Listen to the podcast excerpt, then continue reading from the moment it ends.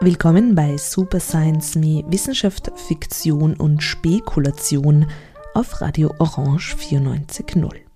Am Mikrofon ist Julia Grillmeier und diese Ausgabe von Super Science Me setzt einen roten Faden fort, der sich seit Anbeginn durch diese Sendereihe zieht. Und zwar die Beschäftigung mit dem Tentakulären. Ein Tentakel ist nun einmal kein Faden, kein Faden, der von A nach B geht, mit einem klaren Anfang und einem klaren Ende, mit einem Ursprung und einem Ziel. Das Tentakuläre zeichnet sich vielmehr dadurch aus, dass es Umwege macht, auf Abwege führt, sich entgegenstreckt, sich völlig entzieht, überrascht, enttäuscht, verwirrt, irritiert, fasziniert. Das Tentakuläre geht verschlungene Pfade und knüpft eigenartige Verbindungen. Und das, obwohl, so habe ich gelernt, Tentakel sich nicht verknoten können.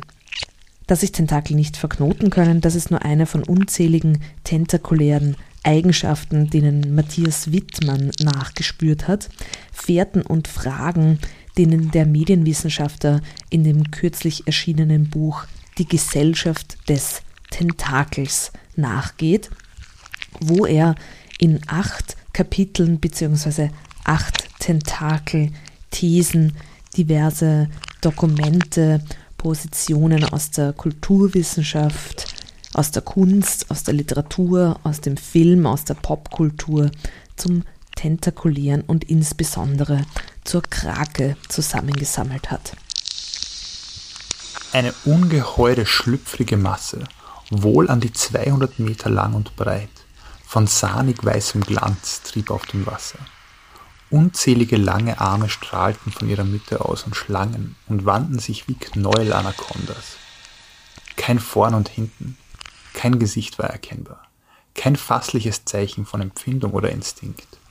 Vor uns auf den Wellen schlängelte sich ein gespenstisch formloses, wesenloses Stück Leben, unergründbar wie der Zufall. Was die Besatzung der Picot im Kapitel 59 von Herman Melvilles Moby Dick oder Der Wal zu Gesicht bekommt, ist eben nicht der berühmte weiße Wal. In einer Blockbuster-Überbietungslogik avant la lettre zeigt sich etwas viel Ungeheuerlicheres. Eine Ungestalt, die schwer zu benennen ist. Von Squid, dem Kalmar, ist hier die Rede. Von Cuttlefish, der Sepia. Aber auch von The Great Kraken. Matthias Wittmann ist aus Wien, er arbeitet in Basel und sein Buch Die Gesellschaft des Tentakels ist in Berlin bei Mattes und Seitz erschienen, aber wir haben uns in Ludwigshafen am Rhein getroffen. Dort ist nämlich das Wilhelm Hack Museum und die dazugehörige Rudolf Scharpf Galerie und da gibt es gerade eine Ausstellung zu sehen, die sich ganz hervorragend dafür eignet, die Gesellschaft des Tentakels und diverse tentakuläre Angelegenheiten zu besprechen. Der Titel dieser Ausstellung lautet Denken wie ein Oktopus oder tentakuläres Begreifen. Und die Kuratorin Julia Katharina Thiemann hat hier wirklich eine sehr schöne Schau zusammengestellt, in der es durchaus um tentakuläres Denken geht, aber nicht unbedingt immer vordergründig um Tentakel.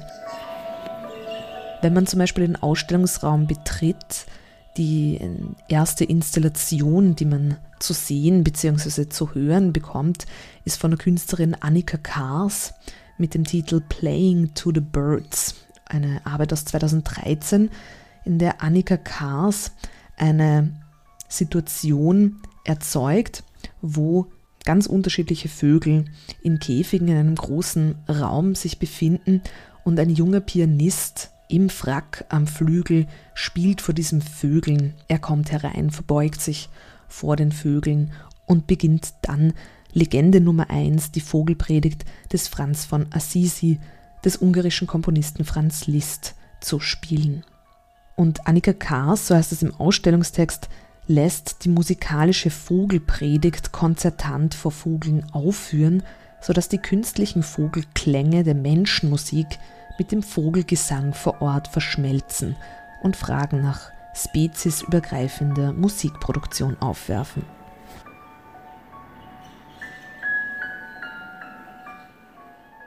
Außerdem gibt es dann auch noch eine große Installation von Greta Louve.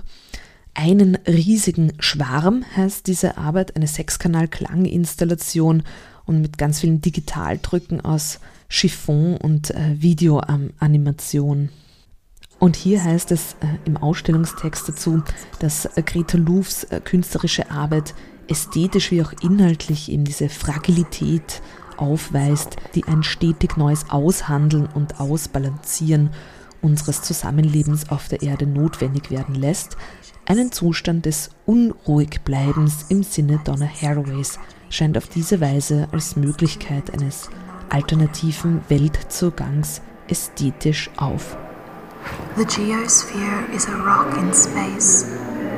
The biosphere is the living systems on it. Eine weitere Videoarbeit, die in der Ausstellung zu sehen war, hat dann auch sehr gut übergeleitet zu der Buchpräsentation von Matthias Wittmann. Und zwar war das Sarah Browns Report to an Academy, also Report an eine Akademie, natürlich angelehnt an Franz Kafka, ähm, Bericht für eine Akademie, wo ein Affe über sein Menschwerden berichtet und die irische Künstlerin Sarah Brown quasi berichtet von ihrem Versuch, Oktopus zu werden und ähm, macht dazu ein wirklich sehr spannendes äh, Video, wo sie auch immer wieder ihre, ihre Zunge an eine Glasscheibe presst und so eigentlich in recht ungewöhnlicher Weise auch so Formverwandtschaften herstellt zwischen sich selbst und einem wirbellosen Tier wie dem Oktopus. Und die Züngigkeit wird uns dann auch mit Matthias Wittmann noch beschäftigen. Und Sarah Brown stellt aber dieses äh, Oktopuswerden auch in eine ganz bestimmte Motivation, sagen wir mal. Und zwar geht es ihr da auch darum, wer überhaupt gehört wird und wie gesprochen werden muss, damit sie gehört wird.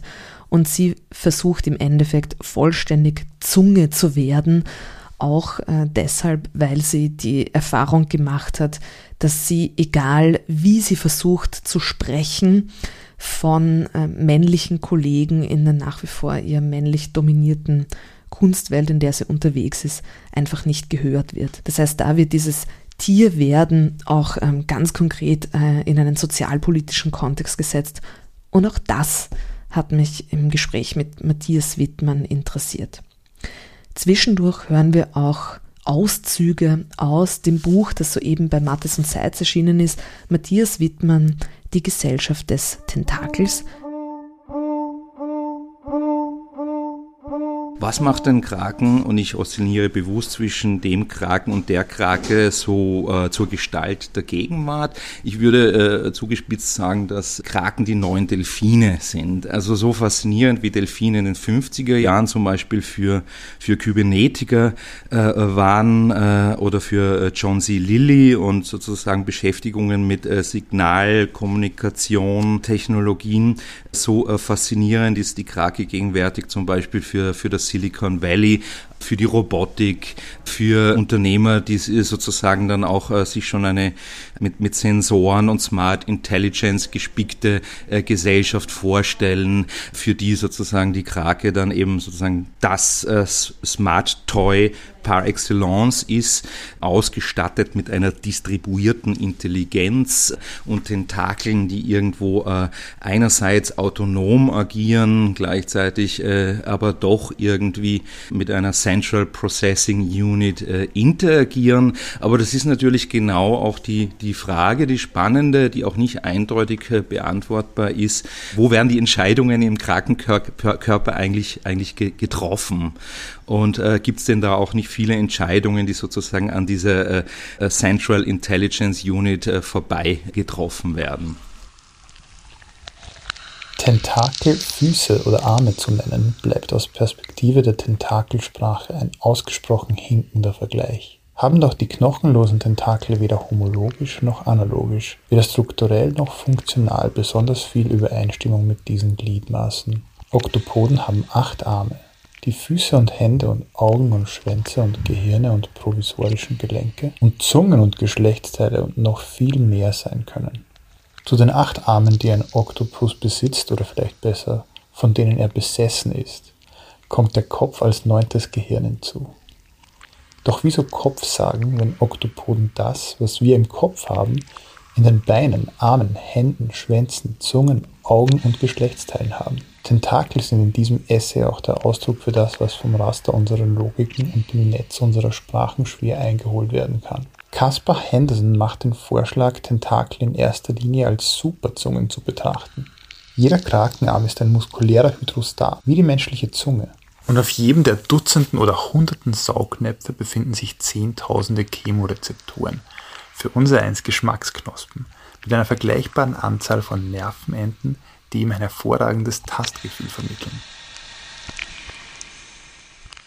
Denn man weiß, die Kraken haben drei Herzen und man könnte sagen neun Gehirne. Man sagt das manchmal im Kopf eines und dann auch in jedem Tentakel, wobei es nicht so ganz klar ist, wie die zusammenarbeiten und ob dieses Bild eines eben zentralen Gehirns nicht irreführend ist.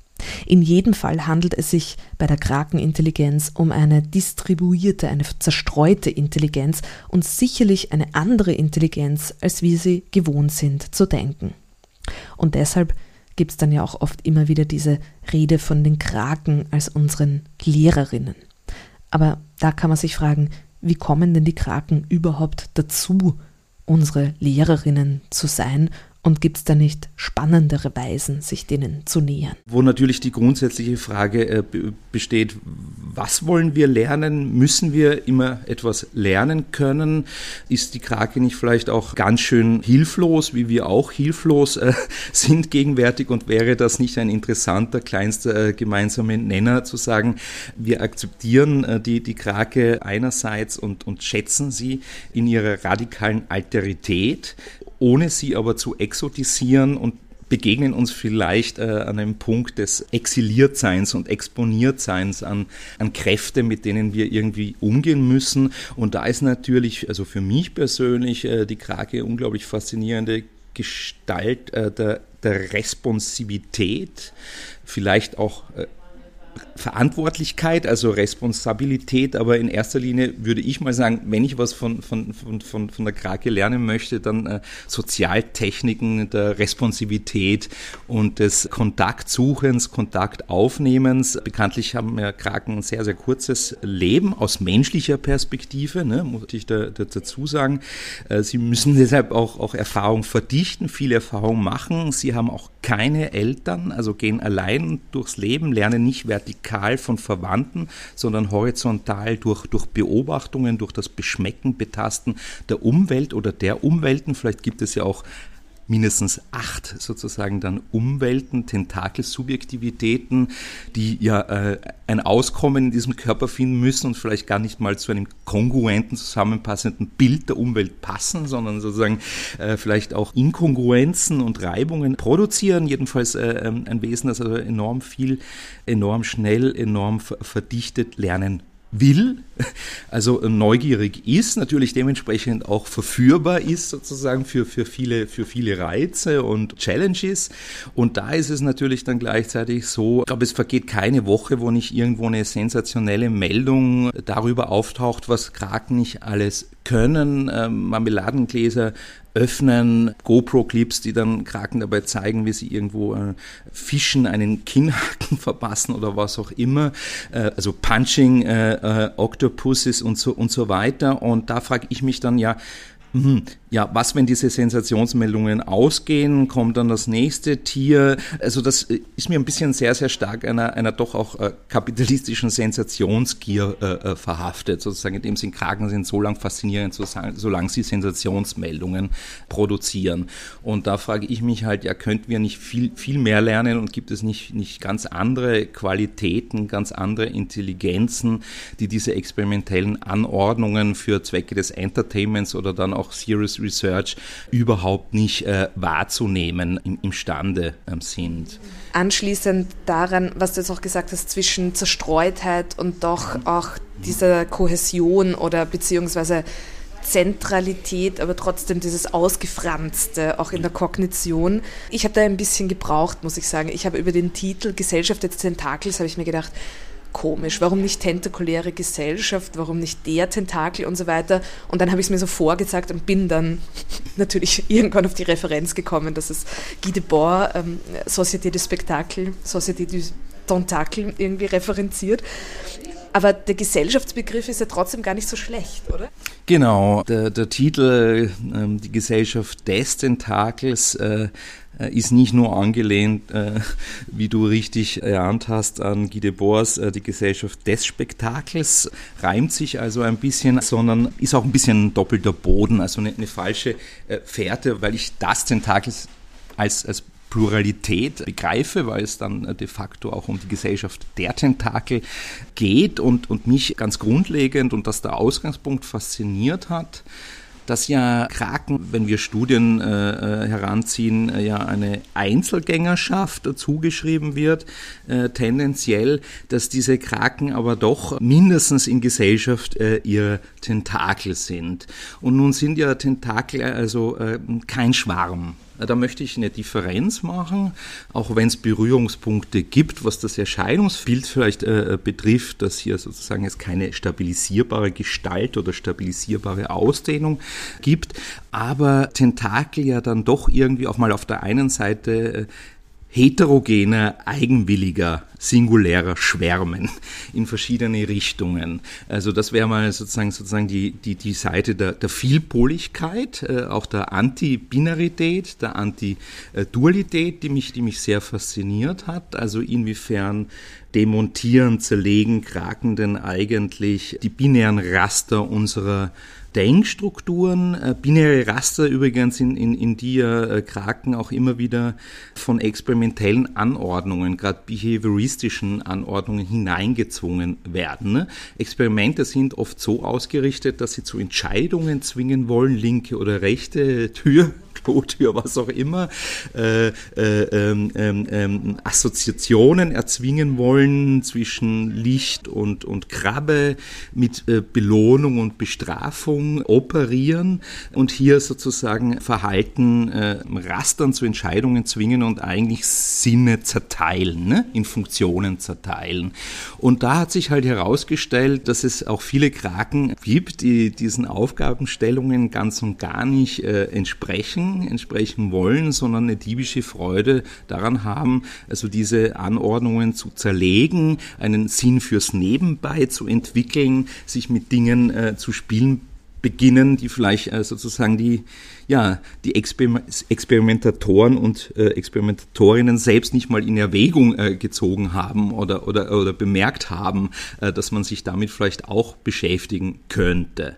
Und äh, da öffnen natürlich Kraken sehr, sehr viele Türe, auch mit ihrem Sinn für, für das Nebenbei und ich sage mal so mit, mit dem Sinn für, für, für, für Umwege äh, und für das Problemlösen über, über Umwege, das das Tentakel sehr, sehr gerne praktizieren. Das heißt also, die Gesellschaft der Tentakel, die Gesellschaft des Tentakels ist zum einen sehr, sehr plural konfiguriert, sozusagen ein Schauplatz widerstreitender Kräfte, sozusagen eine, eine sehr erregte Form, möchte ich auch, auch dazu sagen, sozusagen in verschiedene Richtungen interessierte äh, Form mit vielen autonomen Agencies, aber gleichzeitig gibt es hier äh, doch eine sehr starke Kohäsivkraft.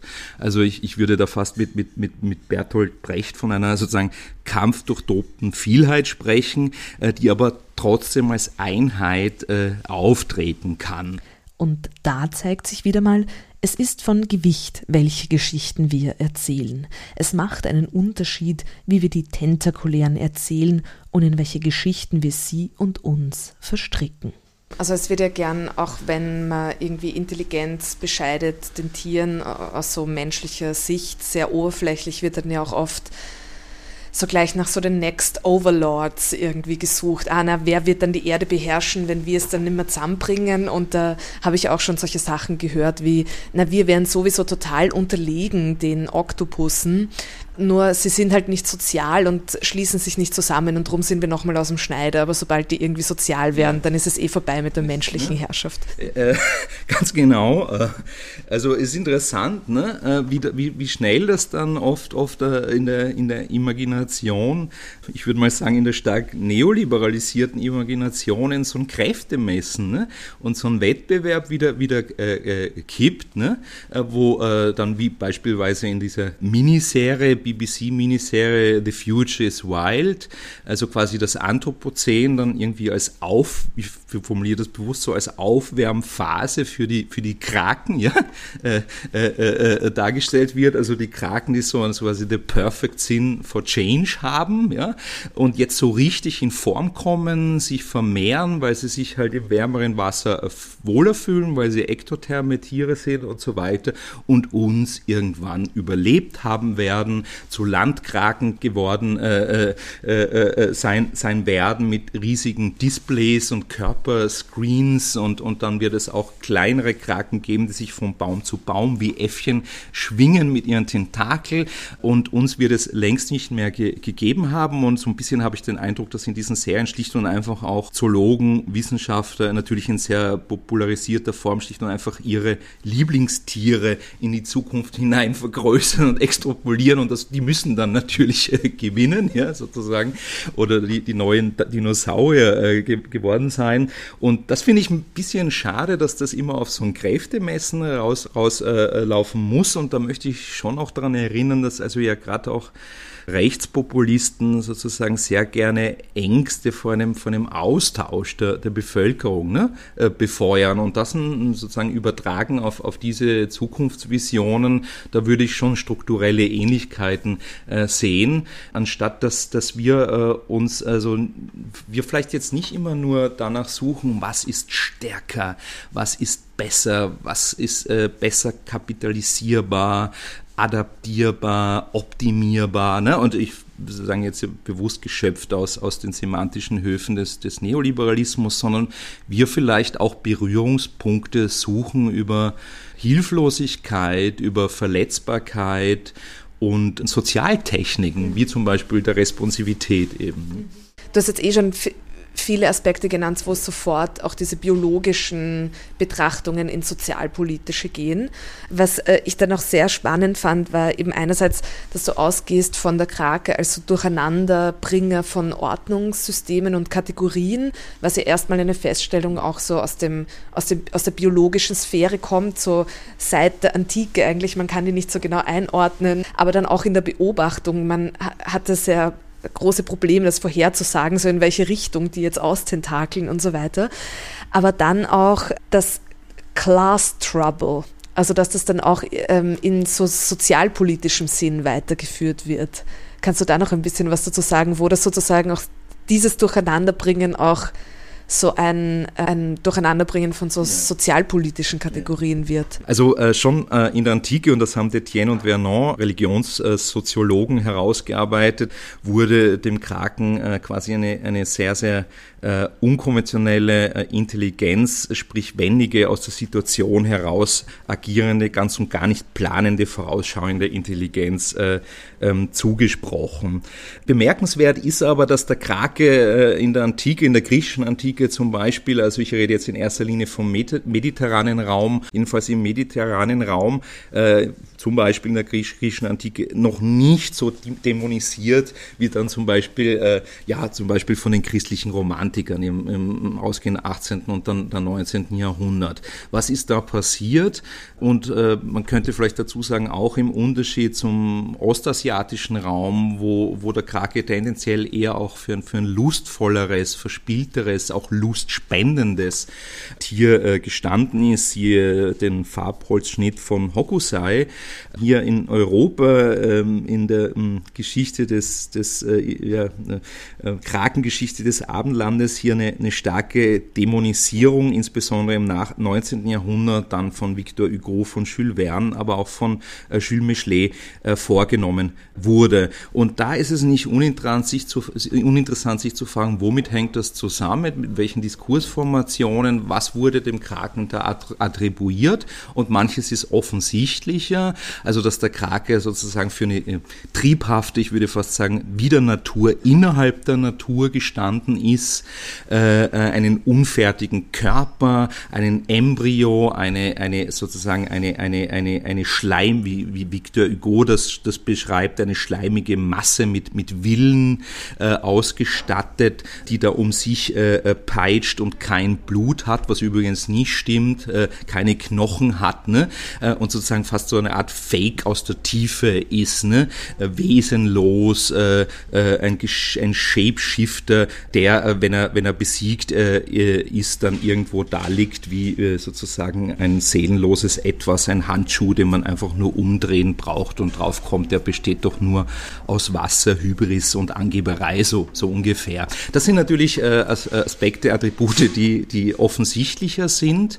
Äh, dann ist es aber, aber nicht uninteressant, dass äh, das ist dann vor allem äh, bei äh, Jules, dem Historiker Jules Michelet nachzulesen, La Mer, über, über das Meer, der eigentlich sozusagen so eine Art äh, politische äh, Zoologie und Soziologie des, des Meeres verfasst hat, das Kraken auch sehr, sehr stark, wie du äh, schon angesprochen hast, für den, also Class Trouble äh, äh, mit sich gebracht ha äh, haben. Das heißt sozusagen Wesen, Unwesen ja, ähm, am Rande der Klassifizierbarkeit waren, natürlich auch immer am Rande der, der Sichtbarkeit, ne? also immer ein Teil, der sichtbar ist, aber viele Teile, die unsichtbar sind und vor allem aber sozusagen sich äh, äh Klassifizierbarkeiten, Kategorisierungen entwunden hat und hier eben nicht nur eben zoologischen äh, äh, Klassifizierungen, Klassifizierungen, äh, sondern auch äh, soziologischen, politischen. Und das geht Hand in Hand, Tentakel in Tentakel.